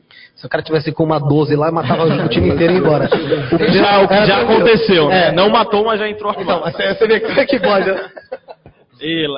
E assim, ô Michael, até a questão que a gente citou aqui algumas vezes, é, que eu acho que assim, claro, a gente passou por uma primeira fase complicada, momento turbulento, mas a gente saberia também que se a gente avançasse de fase, se aquela partida contra o Taubaté fosse, sei lá, 1x0 a portuguesa jogando mal, a gente iria com muita moral, com muita força para a segunda fase. Porque aí na segunda fase já chega, pô, a portuguesa tá numa segunda fase. E com todo respeito aos demais equipes, mas é diferente você cair numa segunda fase. Pô, quem caiu na minha chave? Ah, caiu o Grêmio Osasco, caiu o Comercial. Quem caiu? Caiu a Portuguesa. Então, assim, você também tem essa visão, você pensa como a gente, que se a gente fosse para uma segunda fase, não tô falando que a gente já seria campeão invicto, jamais, mas assim, a gente iria com mais força, iria dar mais moral pro elenco e a gente poderia fazer ainda uma campanha, uma, uma campanha melhor? Vocês sabiam que se a gente passasse de segunda fase, nós não ia usar o Canindé também? Ou a Javari o campo do Nacional? Não sabemos. Porque já estava alugada. Nossa. Essa era a briga com o presidente. Isso também era mais uma rixa que estava entre o grupo. É inacreditável, né? Que gostoso. Olha, eu vou falar a verdade, às vezes dá, às vezes dá vontade de acabar com a live e, E a ir lá, lá em mesmo- Alphaville, né? Eu gente- quero me defender, porra! Nossa, imagina, Mesmo meu, a pensa, gente- passar na segunda fase, rapaz, e jogar na Javari. Nós já Pelo amor sabíamos de que Deus, se nós cara. classificasse para a segunda fase, o presidente já tinha avisado a gente que nós não ia jogar Atuar. mais no Canindé, ia jogar. Aí nós até brigou com ele no CT, falou, pô, nós vai classificar e nós não vai jogar na nossa casa, que é a nossa força, que a torcida vem para acompanhar a gente. Aí ele Nós- falou, aposto que ele falou, ou vocês jogam aqui ou pago o salário. É, Foi isso? Parece que fazem de propósito, É né, velho? que a É, parece. De verdade, né? É Né, que pra cara? não chorar, né, É Luiz? de propósito, só pode, velho. Não, não tem, que não é. tem explicação um negócio desse. Não, e sabe o que é o pior? Que eu fico de verdade pé da vida? É que um cara desse pode ficar mais três anos na frente da portuguesa. Você entendeu? Isso que é o pior. Tem que matar ele. Sabe, é isso que é o complicado. É, enqu- enquanto, enquanto as coisas não mudarem no Canindé, né, na parte política aí mesmo, deixar a portuguesa na mão de poucos conselheiros que querem ajudar, a gente tá ferrado. velho. Até porque também, ô Luiz, assim, é, não só como presidente, mas pensa, um cara desse, você acha que ele tem condições para se permanecer por mais três anos no futebol? Ou em algum cargo, alguma coisa? Você acha que um cara desse entende futebol? De forma alguma, de forma Chega, alguma. chega para qualquer time no Brasil hoje, um Atlético Paranaense fala assim, ó, vocês vão para a final da Copa do Brasil, só que não vai usar a Arena da Baixada, tá? Porque vai ter um show do Akon. Você acha que o que, que, acontece lá no Paraná? Ah, o- a casa cai, né? Pra quem. Pode ser o, o Petralha lá, que tem moral lá, que ganhou diversos títulos, mas a casa cai, velho. Você vê, o, a torcida do Atlético Paranaense tem birra com São Paulo até hoje, por conta da. que eles, eles meio que fugiram do. do, Do caldeirão lá da- Arena, né? Então, Jogaram assim, lá no, no Beira Rio. na final da Libertadores. Então, assim, o, esta- o fator campo é muito importante. Mas é, eles não querem que a Lusa classifique. É, o recado já foi dado faz tempo, velho. É, E, e eu espero que os nossos nobres conselheiros percebam isso, né? Se eles, se eles forem homens de, homens de caráter, né? Ou também, que, Rafa, que os nossos conselheiros não estejam né, é, felizes com essa situação e também não, não queiram também jogar na Javari no Nacional, né? Porque a gente sabe que tem muito conselheiro lá dentro também que tranquilamente preferia jogar na, na Javari, né? Não, com certeza, pra não atrapalhar o jogo de sueca. Com né, certeza. mano? O foco é a sueca lá, Ah, né? e o importante é a sueca, mano. Ô, portuguesa, futebol, você tá maluco, mano? Vamos jogar sueca, caralho. Por que, que não joga então no meio campo? Monta ali no círculo, no círculo central, monta a mesinha e joga lá.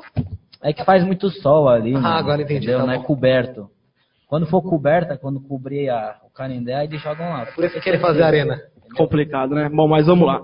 2020, ano do nosso centenário. Se Deus quiser, a gente terá um presente novo, né? E mais uma vez esperamos mais atenção ao futebol e gestão, né? Capacitação para que tenhamos sucesso na Série 2 e na Copa Paulista. Michael, pensando como você, jogador, qual que é a sua expectativa para o próximo ano?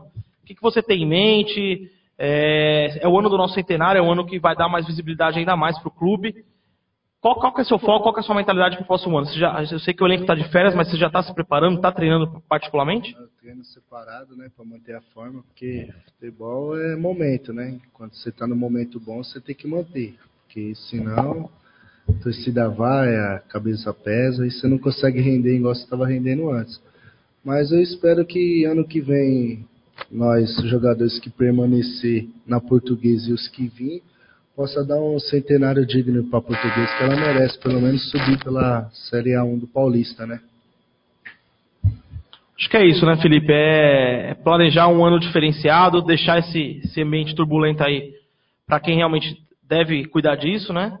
E a gente tentar fazer uma Série 2 digna para tentar pelo menos buscar o acesso, né? Não brincar na parte de baixo da tabela como a gente tem feito isso nos dois, três anos que disputou a última vez. Que difícil a gente ter uma visão hoje disso, né? Porque a gente olha um elenco que a gente não tem praticamente jogador. Né? A gente, se a gente fosse montar um time para jogar amanhã mesmo, a gente não tem. A gente tem quem? Vamos lá, Dida, Paz. Eu, Rafa, o... É, tem. Na zaga não tem, tem quem na zaga? Não, o Patrick. é, nós começamos agora a jogar de quinta-feira e estamos treinando já, entendeu? Começamos semana passada os treinamentos, entendeu? Mas começou antes que a portuguesa, isso que é Já- interessante. Nós a já, não já estamos montando um, um planejamento. já tem dois amistosos já contra a Tupi e contra a torcida jovem. É, vamos, já- vamos já- amassar os caras. Você vê? Então, você vê, já É. começou antes. Já a estamos em portuguesa. vista já de, de alugar o Canindé para jogar no É porque não quer cair na entendeu? dois, né? É, E a cerveja tá em dia, né? é. Tem dia, tem dia, dia cerveja? É o que importa. Mas é difícil, é difícil você ter uma expectativa para o ano que vem positiva com esse, com esse panorama que a gente tem. É uma equipe que não está sendo montada, não está sendo analisada, não está sendo. é, A gente não vê uma preocupação em relação a isso, a preocupação é 100% política lá dentro. Até quando se fala em futebol, se pensa só em política. Então, assim, é muito difícil da gente ter uma expectativa boa. Eu acho que a portuguesa, minha opinião, ano que vem luta para não cair para três. E ressaltando que falta só apenas dois meses, né, para acabar o ano, que o campeonato começa em janeiro, nós já tinha que estar preparando, né? Sim. Fazendo a preparação para A2 do ano que vem.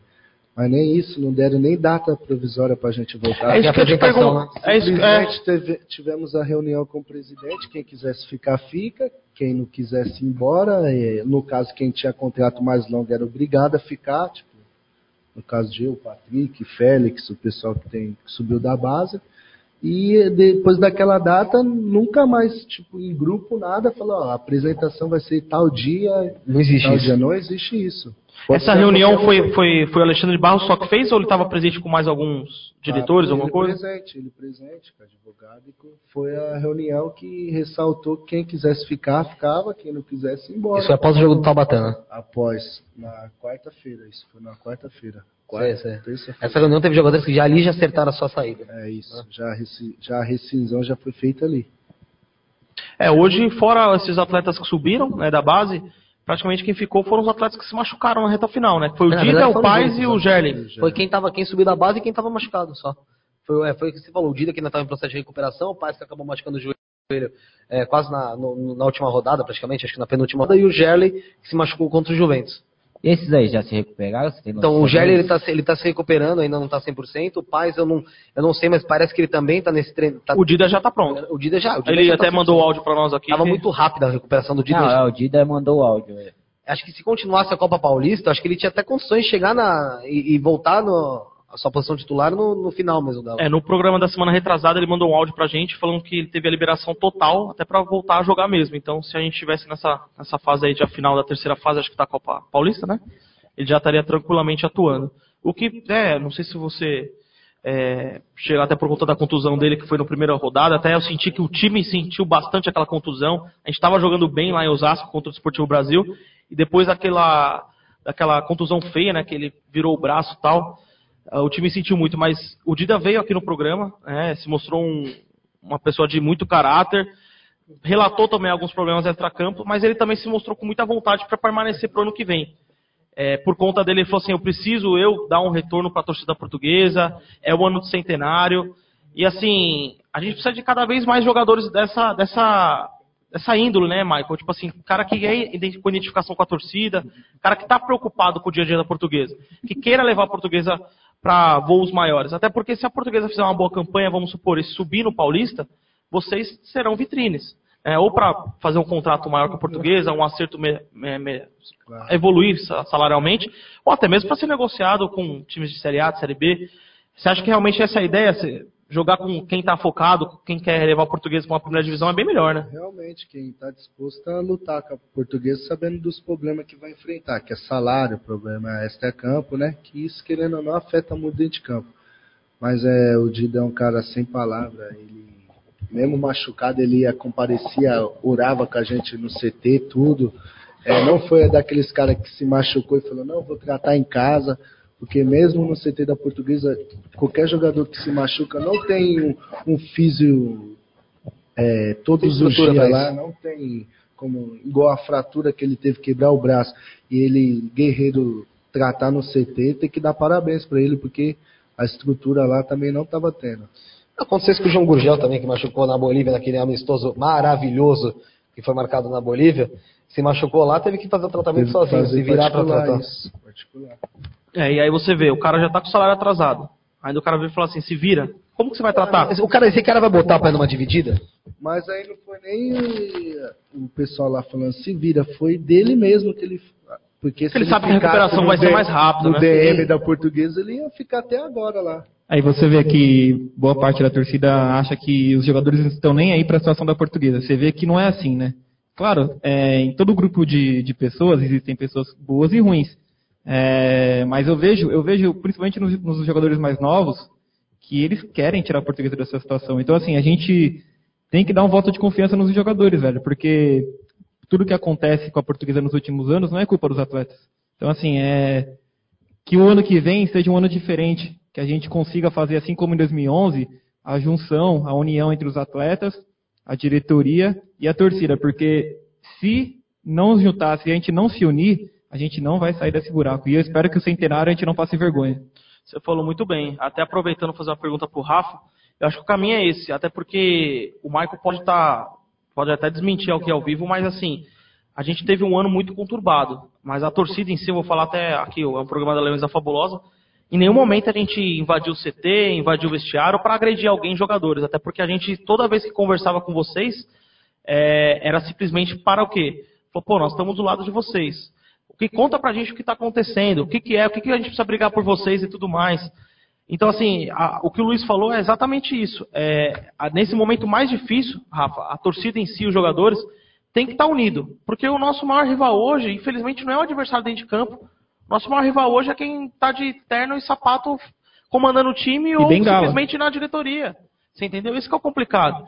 E às vezes, por exemplo, quando a gente. Você citou na Copa São Paulo, aquele jogo contra o Volta Redonda, que foi numa quarta-feira à noite. Você viu a presença da torcida, principalmente da Leões, o jogo inteiro apoiando, mesmo com o time depois sendo eliminado? É uma torcida complicada de se lidar, a gente sabe que pega no pé tudo, mas quando a gente vê o pessoal honrando a camisa, né, Rafa? A Sim. torcida abraça. Não, com certeza. É... Nesses últimos anos, até eu mesmo às vezes, tipo, pô, mano, nós tinha que ser mais duro, nós tinha que chegar mais firme nas cobras, tudo. Mas você começa a pensar, pô, mano, qual é a condição que a portuguesa tá dando para esses jogadores, entendeu?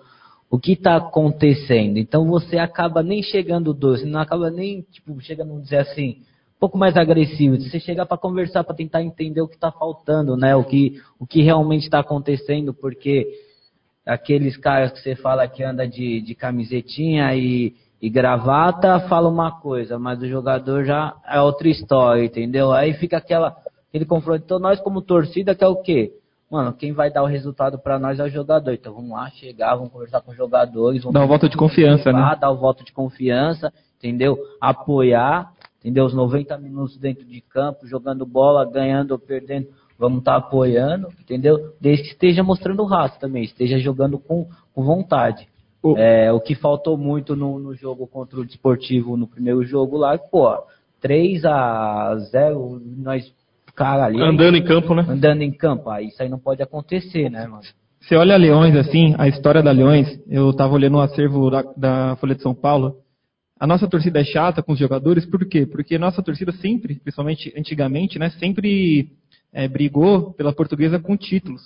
A portuguesa não, a torcida não aceitava ser vice-campeã, não aceitava ser eliminada numa semifinal, de um brasileiro, de um paulista. Então, assim, você olha no acervo, os presidentes da Aliança Fabulosa da época, brigando, querendo tirar o Oswaldo Teixeira Duarte. É, quando a gente era terceiro, brigava que a campanha foi ruim. Então, assim, a torcida portuguesa é muito exigente, porque a história da portuguesa é grande. Então, assim, hoje em dia, é, nós temos que, que, perceber que, infelizmente, nós estamos sem divisão e, e, por um milagre divino, a gente não caiu para a Série 3. Então, assim, se a gente não se fechar com os atletas, velho, ficar brigando igual boa parte da nossa história foi, não vai dar certo. E o Felipe, também assim, é, tem que ter também esse outro lado também do atleta, né? Porque assim, a gente sabe quem são os meios que cobra a portuguesa. A gente sabe que tem muito interesse político, quem paga mais fala mal, cria burburinho ali para derrubar jogador, para derrubar técnico e tudo mais. Só que assim, a torcida em si, agora ela tem um espaço, ela tem um, né, um programa, Toca do Leão. Os jogadores, cara, estão as portas abertas aqui para vir aqui para falar, para explanar. Às vezes é complicado de vir falar ao vivo, porque, né, custa o emprego do cara. Mas a torcida em si, eles têm que entender que a torcida está do lado deles. A gente só está pensando em pró portuguesa. Sim, isso que você falou de mídia é verdade. Tem partes da mídia da portuguesa aí que, por conta do treinador não, não querer falar quando, no início do primeiro tempo, então chega no outro dia seguinte, e mete o pau até tentar derrubar o cara. E assim, isso acaba tumultuando, né? Cria caso, cria história que não existe. Então, assim, a gente aqui tenta passar um, um, a coisa mais verdadeira possível. É lógico, como você disse, tem coisas que a gente não pode ficar divulgando que se diz respeito a um atleta específico. Então, acho que assim, se não vai fazer diferença na história da portuguesa, se vai ser só para criar notícia ou para criar caso, acho que realmente não tem necessidade de falar. Mas se por acaso algum atleta quiser falar, tiver descontente com alguma coisa, ou por acaso alguma coisa que foi falada não, não condiz com a realidade, tem espaço aberto para vir aqui e abrir o que realmente acontece lá dentro. É isso mesmo. Quer falar alguma coisa, Marco? Mas no caso que o Felipe falou, né? Todos que, que vêm falar, porque é igual o meio de perder emprego. A não ser nós que sobe da base, que é os contratos mais longos, né? Porque o, o resto do elenco é de seis meses, é só de um campeonato. Então o cara não vai vir aqui para falar mal e do que está Exato. acontecendo dentro do clube, entendeu? Sim, sim. Às vezes muitos jogadores se seguram e têm vontade de falar, só que em, em relação a emprego, a de Exato. se expor, entendeu?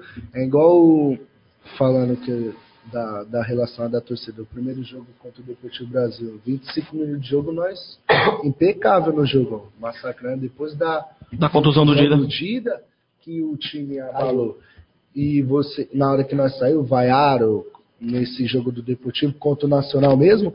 Quando vocês vaiavam a gente, nós entrava no vestiário louco pra pegar alguém da diretoria, porque puta da sacanagem, nós tá lá, salário atrasado, nós dando a vida e, tipo, nós sendo vaiado, tipo, a torcida. Injustamente, retraso. Também pensando que nós não queria jogar pela portuguesa, entendeu?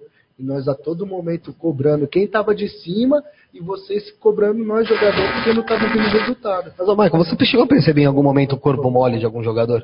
Não precisa citar o jogador, não. De Você acha que isso não aconteceu? Porque, é, se nós, é igual aconteceu, é, já dois anos seguidos a portuguesa não se classifica na Copa Paulista, que é vaga de quatro, não achava nós se classificar, isso é um absurdo, né? É. E nós esse ano falou que ia fazer diferente, mas infelizmente É igual. aconteceu a mesma coisa, porque quem estava do ano passado que jogou a Copa Paulista esse ano, acho que só foi o Vilares, né? Paulista também, Jonatas Paulista. sim. Aí nós fechamos, nós não falando, nós não vai fazer o mesmo vexame que o ano passado, nós tava bastante confiante que nós ia passar de fase. Todo mundo Porque tava a, confiante. a- a nossa, nossa chave não era nada superior. Tinha times da só pra- base, né? Era, o Ituano era da base, o, o time lá da, daquela cidade aqui do exterior, eu esqueci o nome. Ah, sei lá, mas era três times da base, era português e mais um que não era base. Ó, pra você ter noção Era como... português e Taubaté só. Isso, Taubaté. era base, é, Desportivo era base. Não, Juventus também era o time deles nacional. Mas só pra você ter noção como a cha- a chave era fraca, teoricamente, nenhuma dessas equipes passou da segunda fase, das que classificaram. É, a gente Nenhuma passou. Nenhuma. Então, assim, realmente alguma coisa de muito estranha aconteceu lá dentro pra portuguesa não conseguir se classificar numa chave, teoricamente, a mais fraca da competição. É isso aí. Bom, rapaziada, vamos falar um pouco de coisa boa, que a gente tem um quadro aqui, Michael, que chama Seleção Rubro-Verde. Seleção Rubro-Verde, a gente escalou um time com treinadores é, que fizeram história, jogadores com grande passagem, ídolos realmente da torcida. Só para você ter uma noção, a equipe titular já está formada. Né? O técnico foi o Jorginho, que foi campeão de 2011 da Barcelusa, aquele ano da Série B, uma campanha realmente impecável. Goleiro Klemer, é, a zaga tem composta por Djalma Santos, César e Emerson e o Zé Roberto lateral. No meio-campo nós temos Capitão, Badeco e Pinga, e o ataque está formado por Denner, Leandro Amaral e Enéas. Com certeza você não viu nenhum jogar, né? Até porque você tem 20 anos, mas tem algum nome que você já. Claro, com certeza. né? Denner, Zé Roberto, recentemente, né? Atletas que realmente fizeram muita história. É, visando valorizar ainda mais os nossos ídolos, a gente decidiu escolher reservas para completar ainda mais esse grande elenco. Na semana passada a gente iniciou já ele- elegendo um reserva do Klemer, que foi eleito o goleiro Félix. Hoje a gente vai escolher então um lateral direito reserva. Bom, como que funciona, Lume? A gente, aqui na bancada, a gente cada um vota em si num jogador, e aí o pessoal que está em casa, né, vai colocando quem é o jogador que merece estar nessa seleção rubro-verde. É mais ou menos isso? É isso mesmo, Kainan. É, a galera vai voltando aí via a live mesmo, nos comentários que eu vou anotando aqui, junto com os votos do pessoal da mesa, e a gente vai eleger o lateral direito reserva aí. É isso aí. Bom, então, rapaziada, os nomes são Zé Maria, né, que é o nosso atual, ou não sei, a mais é, treinador. Né? Cardozinho, um lateral direito mais antigo aí, que jogou durante 10 anos na Lusa e teve vários, vários títulos aí, né, paulista. O Hilton Goiano, que já é um ídolo mais recente, né, conhecido como o Deus da Raça. E o Luiz Ricardo, que é um tricampeão pela Lusa. né, ele foi campeão da Tossa Sócrates, paulista da Série 2 e também do brasileiro da Série B de 2011. Luiz, pra quem vai seu voto, meu amigo? Eu, eu vou votar no Zé Maria questão de qualidade dentro de campo. É, Jogando, né? Oi? Jogando, Jogando, você jogando, disse. jogando. É, não tem como, né? Um cara que foi pra seleção brasileira, assim, dentro desses nomes aí, o meu voto é no Zé Maria. Zé Maria, beleza. Rafa, pra quem vai seu voto? Cardozinho. Cardozinho, meu parente. Cardoso. Lume, quem você vota? Tô com o Rafa, Cardozinho. Cardozinho, 10 anos também na lateral direita da luz, é pra poucos, hein? Felipe, pra quem seu voto? Zé Maria, e eu gosto dele como técnico, sim. É? Beleza. Bom, é estranho que não tem o Hudson aqui, mas a gente vai ver se. Foi falha sua isso aí? Não ter colocado. Uma pena mesmo. Não, esse realmente vai, vai treinar bêbado. Que é um cara que. Pra, pra jogar lateral no pé de zagueiro, só pode dar bêbado. Uma pena o Hudson. Hudson ele vai tá- entrar, acho que na próxima seleção. Acho que na próxima seleção ele vai entrar. É, a gente tá pensando em fazer uma lista. Essa, essa vai dar briga, hein, Essa é meu? muita, muito nome. Vai ter 100 nomes por posição. Sim. Os piores atletas da Lusa. Vai ser Fazer uma complicado. pré-eleção, né? Então você votou também no Zé Maria. Zé Maria. Dois votos pro Zé Maria, Dois pro Cardoso. dois pro Cardozinho. Você vai desempatar, cara. Pra quem vai seu voto? Ou empatar, não sei. Tô o. Eu Vou no Zé Maria também. Zé Maria? Sem ressentimento. Sem rancor, sem rancor. Bom, se o, se o Zé Maria permanecer para 2020, com certeza vai ser titular, né? Depois de dar um voto desse. Bom, rapaziada, eu vou ficar com o Cardozinho também. Eu acho que é um cara que, né, 10 anos jogando, um dos, um dos atletas que mais vestiu a camisa da história da portuguesa. Não o vi jogar, mas lendo bastante sobre a história da Lusa, teve boas passagens, inclusive chegou a disputar na época aquela seleção paulista e tudo mais. Então aqui a gente tem três votos para o Cardozinho e três votos para o Zé, Maria. tá isso. bem equilibrado, hein? Hoje não teve briga pra Hoje não teve briga. Inclusive, tomara que esse último jogador que a gente citou aqui, o Luiz Ricardo, tomara que pro ano que vem seja um companheiro de trabalho seu, que se bobear pode ser que ele volte, já dando uma, uma deixa aí. Ele tá negociando, ele tá foi fazer esses últimos 10 jogos pelo Figueirense, com a Série B. Que subida, hein, velho? vai, vai pra outro que não recebe, viu? Exatamente. O É bom Figueirense que tá complicado. acostuma lá, É porque já ele faz um estágio. É, vou fazer um estágio lá. Não, mas pelo menos tá treinando, pô. Não, e eu, inclusive, semana passada eu vi Figueirense e.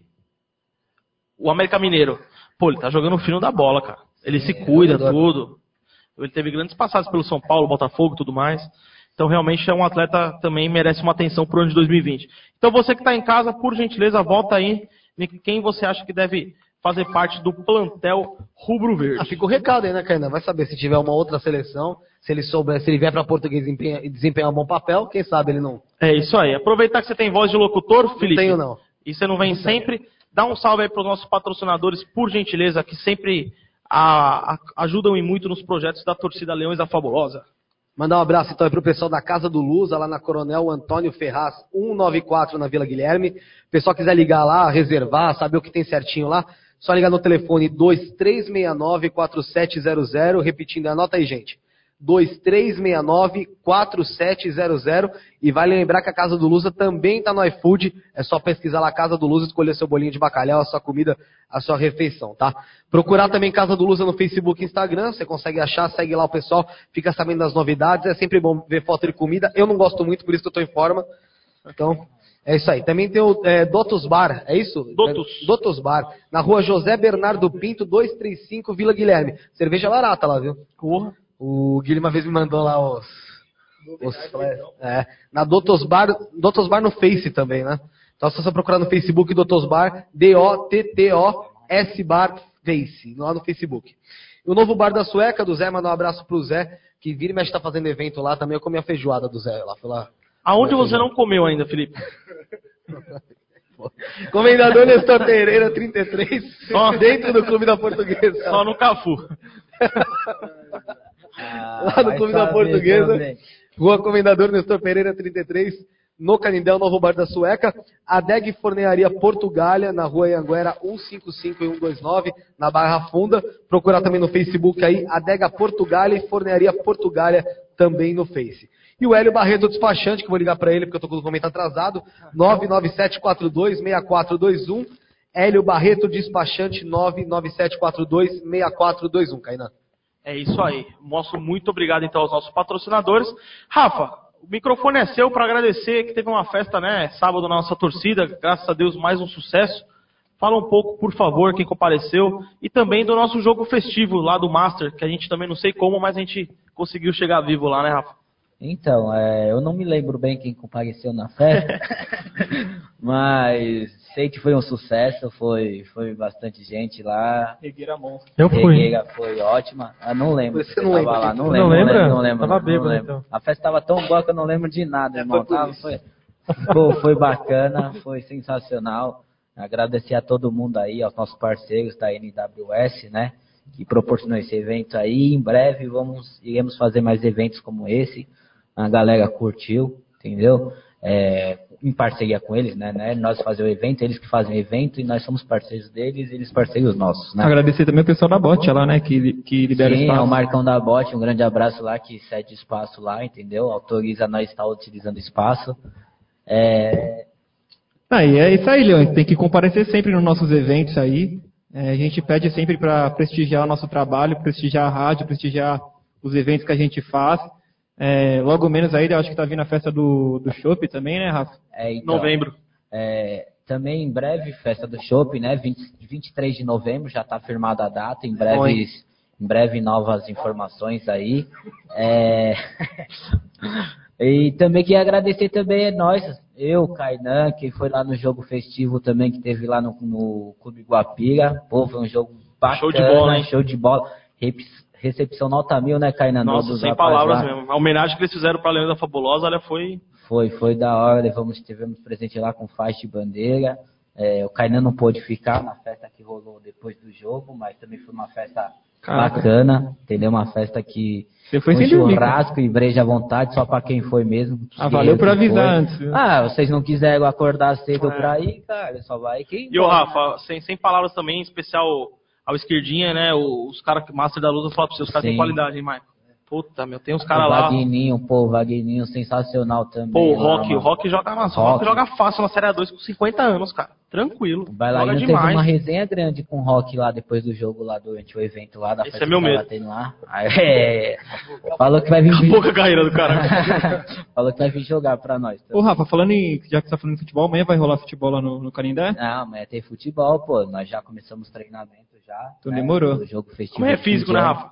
Amanhã é físico. A partir entendeu? das 8 horas ou Vai ter o 9? rachão também, o rachão. depois. 9 horas. 9 horas? 9 horas da noite, Mas você não entendeu? precisa ir, não, viu? Pela atuação Ó. que você teve semana passada. É louco, dois anos sem jogar, eu joguei bem, pô. Nossa senhora. Passar na sede antes pra tomar o pré-treino, entendeu? No gol você parecia o Rafael Pascoal sem os dois braços. Ah, tá brincadeira. o pré-treino Tá é um litrão de cerveja, entendeu? Um litrão de cerveja, o pré-treino, e depois nós joga bola pós-jogo também. Só tiro tem um- curto? Tem o pós-treino também depois, entendeu? Que aí já são dois litrão também pro pessoa. É isso aí.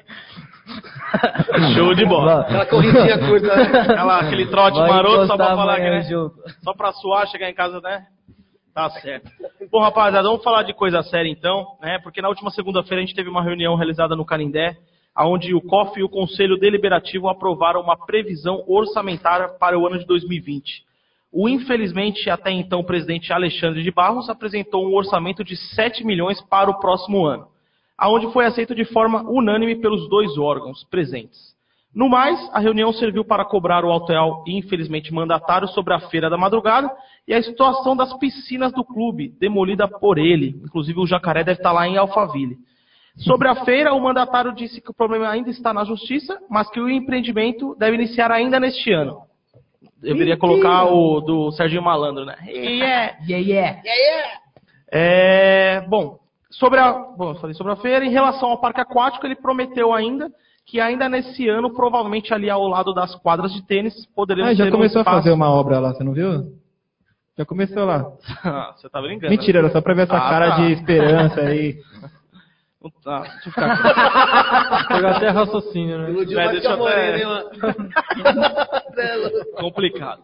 Bom, o que, que eu fui conversando com os nossos conselheiros, né, que estiveram presentes na segunda-feira, como que foi mais ou menos esse, esse trâmite? Ele apresentou um documento onde ele fez uma leitura, né, falando tudo isso que eu já falei, mas o que ele deixou bem claro é que pro futebol para o ano de 2020, Felipe, somente 3 milhões serão destinados ao futebol, ou seja, uma média de 250 mil mês. Para o ano de centenário, se tratando do futebol de planejamento, comissão técnica, base e tudo mais, é muito pouco, né? Não faz futebol com isso. Não faz futebol com 250 mil por mês. Você imagina só o valor que você gasta numa viagem para você levar 18 atletas, né? Se você acha que faz 250, 250 mil por mês, não faz nada, nem, começa a fazer. É, você imagina, só de salário ele vai ter o quê aí? Então ele vai fazer um, uma Não, equipe- a, folha, a folha dessa Copa Paulista estava em torno de quase 150 mil, 170 mil. Não, fora o que ele precisa, 250 mil por mês é uma piada isso. É uma piada. É, eu queria saber quanto que é o aluguel de uma festa lá, que, que eles estão montando a estrutura agora no gramado, quanto que deve ser o aluguel de uma festa? É, então. E outra também, a Série A2 é complicado que tem viagens longas, né? Que você tem que fazer de ônibus. E a portuguesa, né? tá Fazer a viagem de ônibus, a estadia, a alimentação. Pô, nessa, nessa Copa Paulista teve que juntar moeda para comprar esfirra, segundo eles. Na minha é H. Na minha é H. Mas assim, teve que juntar moeda para comprar esfirra. Então assim, é, como que se faz um futebol com 250 mil por mês? Isso não existe. Não, na verdade, essa peça orçamentária aí, ela é, ela é, é fora um pouco da realidade, né? Então, é, mas isso aí não dá para nós entrar em, em discussão, entendeu? Como é, aprovar uma peça orçamentária se nem receita Não, se não tem, tem, com conta tem, bloqueada? não Não, tem, existe. não existe, não. É tudo uma patifaria, para pra pensar. É, e assim, o mais complicado ainda são esses dois órgãos aprovarem uma coisa assim, tipo, ridícula, que ele só tá falando pra, a história pra boi dormir, né? Porque, tipo assim, se tá tudo bloqueado, toda hora tem festa, tem receita daqui e tudo mais. E outra, ele lendo uma coisa dessa, por que ele não apresentou? Por que ele não protocolou isso pra todo mundo ter acesso a essas informações? Porque eu duvido que alguém aqui presente aqui nessa rádio no Brasil inteiro acredita mais em alguma coisa que ele fala de boca pra fora. Essa história da, de fazer. Como é que é? Olha aqui, ó, vamos ler. É, o presidente da portuguesa disse que ainda pretende realizar a obra das piscinas antes das eleições, ô gente. Não, ele falou que ainda tem tempo para fazer tenho- isso. a gente porque não que- cabe, para. não cabe a cobrança, porque estava sendo feito cobranças para ele, entendeu? Cobrando ele, né? Aí ele falou, não, mas ainda não acabou meu mandato, então ainda posso fazer as piscinas. A única Então, piscina que ele pode fazer em dois meses é uma de mil Não vai litros. fazer nada, ele vai, vai. É capaz que ele faça isso. Ó, falei que ia fazer, eu fiz. Vai ó, comprar uma caixa d'água e colocar ali, gente? Não tem. Isso é Depois de tudo que ele fez com a gente, ele- Mesmo com dinheiro ele não faria. Com dinheiro, em caixa ele não faria em um mês e meio um, um parque aquático desse. Não, ele não dá, não dá. Você não acredita em nada que ele falou. Ele Não tira com a nossa cara. A gente nada. primeiro quer saber quando o time vai ser reapresentado, depois ele pode cuidar da piscina. Ó, o único, o único gostoso da reunião de, de segunda-feira foi a sabatina que foi feita em cima dele, entendeu? O pessoal descendo a lenha, fazendo pergunta, cobrando, tirando onda com a cara dele. Isso aí foi da hora na- na reunião. Porque de resto, o que ele falou ali é só porcaria, só. Tirar Não onda nada, com a nossa nada cara. presta, entendeu? dá Agora pra não sei acreditar. como tem caras ainda que levam a sério um cara desse, entendeu? Aí, mas Quanta aí também fica, né, Felipe, a- o registro aqui da torcida de, pô, dar uma atenção especial, principalmente no ano que vem, não só por conta que a gente há anos vem batendo nessa tecla que a gente precisa fazer o futebol diferente, e também por ser o ano do nosso centenário. A gente precisa ter uma, uma força-tarefa, ter um levantamento de verba maior para tentar trazer um resultado. Não, alguma coisa diferente tem que acontecer. Não dá pra ser a mesma coisa, porque assim, o problema é que se tratando de português e se tratando do estado que tá, a coisa diferente que acontecer é uma queda. Né? Não tão diferente porque a gente vem caindo bastante ultimamente. Mas assim, a gente vem caindo bastante ultimamente, não é? Você Não para tem pra pensar, só, não, só não, tem, não tinha mais pra onde cair. No Paulista foram dois anos aí beirando. Se a Copa Paulista Então, tivesse assim, rebaixamento, a gente teria teria caído. sido rebaixado. Então, assim, não dá pra imaginar uma coisa muito diferente, não. Ainda mais ó, dando uma olhada em cima disso, em falar sobre Feira da Madrugada e dizer que ainda ela vai começar esse ano. A Feira da Madrugada tá vencendo o aluguel da lona de cima dela. Entendeu? Tá vencendo o aluguel de lona e ela nunca abriu. Assim, eu tenho pena, na verdade, de quem investiu também o dinheiro ali achando que ia ganhar alguma coisa, né? Pena? É pena modo de dizer, Quem né? Mas, investiu assim, ali já, já levou muito. Pena tem sido a Entendeu? torcida, né? Então, assim, infelizmente, a, a gente não tem muita expectativa, como eu disse, para o ano que vem. Eu acho que o ano que vem é lógico, deve ser feita uma festa é, um pouco mais bonita do que foi feito esse ano, que não foi nada bonita pro, em relação ao centenário. Aquele bolo de 99 anos é um, amor de e, depois, e, e fazer um jogo festivo, um dia depois de uma eliminação, aquilo ali, parecia um velório, ah, pareceu, lógico, nas suas devidas proporções, mas o velório da Chapecoense lá, com tudo aberto, sabe, no estádio, para, aquilo ali era ridículo, não, não tinha necessidade. Então, assim, eu acho muito difícil ter expectativa para o ano que vem, a não ser para a Copa, pode ser que na Copa Paulista alguma coisa aconteça. Agora, para o Campeonato Paulista 2, eu não tenho expectativa. É isso aí. Para fechar o assunto dos bastidores do Canindé, o presidente da Lusa ainda explicou que o clube tem acordo com algumas escolinhas de talentos da Lusa, mas que as que usam de forma indevida, sem autorização, serão denunciadas. Bom, fechamos o assunto bastidores do Canindé. Luiz, você falou que hoje faz um ano da, da morte do Gil Gomes.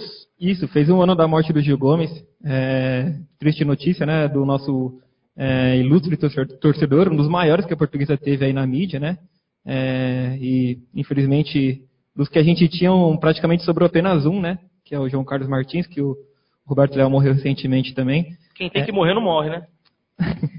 É, é- é inacreditável, né? Quem tem que morrer não morre. Mas então, é, fica a lembrança aí, é, saudosista aí do, do Gil Gomes, um grande torcedor que mesmo com todas as dificuldades nunca deixou de, de acompanhar a portuguesa, nunca deixou de, de estar no Canindé quando podia e a família dele comparece no estádio até agora. Então assim, é, um abraço a todos da família e que o Gil Gomes nunca seja, seja esquecido pelo seu amor pela portuguesa também. Exatamente. Você mandou um Salve. vídeo aqui. Salve, salve, nação lusitana. Estamos voltando aqui firme e fortes, até porque nós somos a resistência, né, Lume? É. Ô, Tomara que não caia aí. mais agora. Vamos seguir a Deve live. ser algum corintiano roubando o Wi-Fi aqui do lado. Puta merda. Mas vamos lá. Bom, Luiz, é melhor você não falar nada, vai por mim. E eu já dar play aqui no, na questão do Gil Gomes, certo? Em cima da bola, a palavra forte de Gil Gomes. Indignado, revoltado, revoltado, nervoso, não sei, não sei, não sei, não sei, não sei, não sei nem o que falo.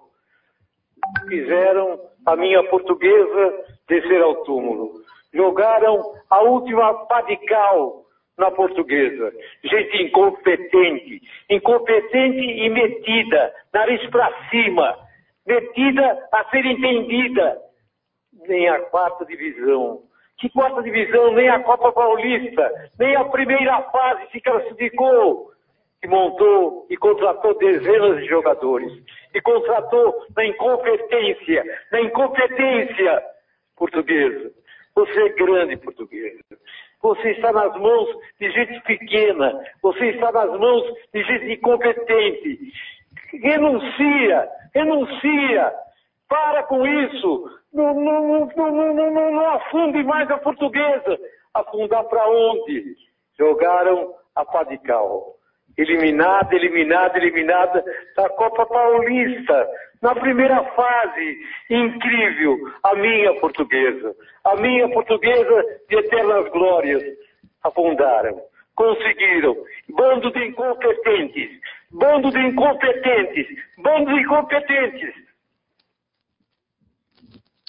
É, realmente, né, Kainan? É, emociona, né? A gente começou o programa com uma criança, é, mostrando amor pela portuguesa, e termina falando com. lembrando do Gil Gomes, né? E realmente as palavras dele emocionam, e já faz um ano da morte dele, e realmente parece que ele está falando de agora, né? Parece que não mudou nada. É, dá até Então, pra deixar assim, salvo esse áudio, porque pode ser que. É triste, velho. Assim, e ver o amor que a, portugue- que a, que a torcida da portuguesa tem pela portuguesa, né? Por mais que muitos se afastaram, né, você vê que as pessoas têm realmente o sentimento verdadeiro. Então, assim, fica a menção honrosa ao Gil Gomes, que ele sempre vai ser lembrado pela torcida. Pode É deixar. isso aí, show de bola. Bom, então, mais uma vez, é, agradecer a presença do Michael aqui, dispor desse, dessa hora que você passou aqui com a gente, um prazer mesmo. Até serviu de, né, para mostrar a sua versão de toda a situação.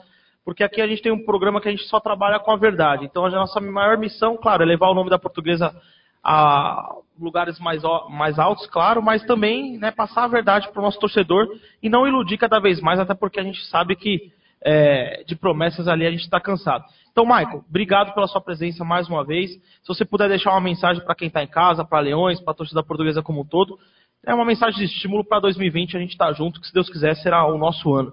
Ah, queria agradecer a todos pelo carinho que vocês tiveram por mim, que me convidar aqui, o Felipe, vocês. Obrigado mesmo pela recepção, vocês é nota mil.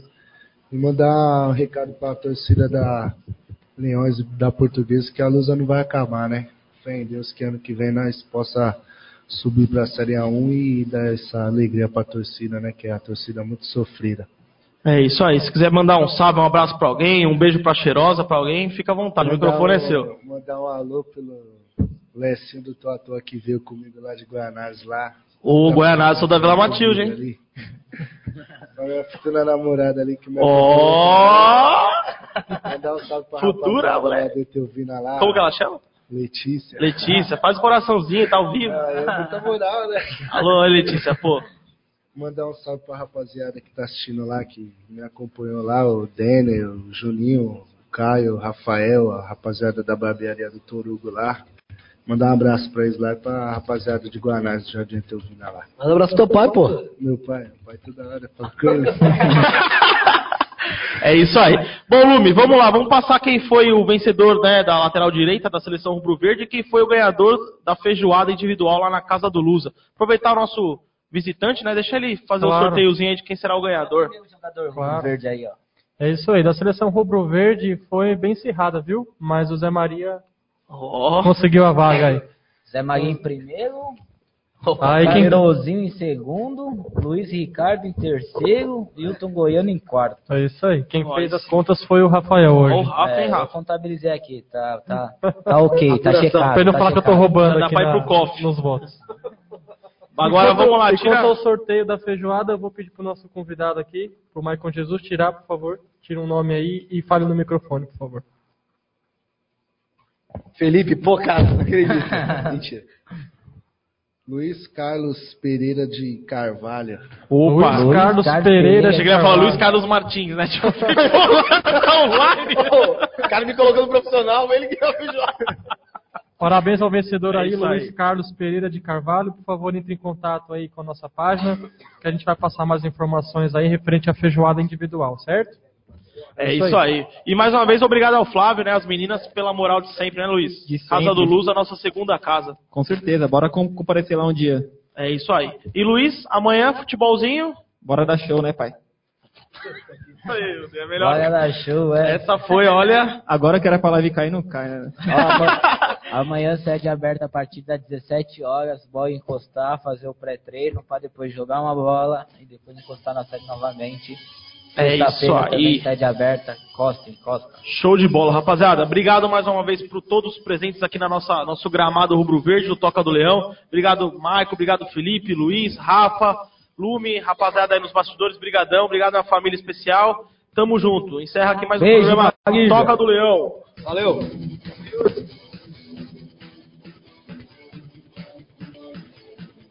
Vamos à luta, ó campeões, hão de vibrar os nossos corações.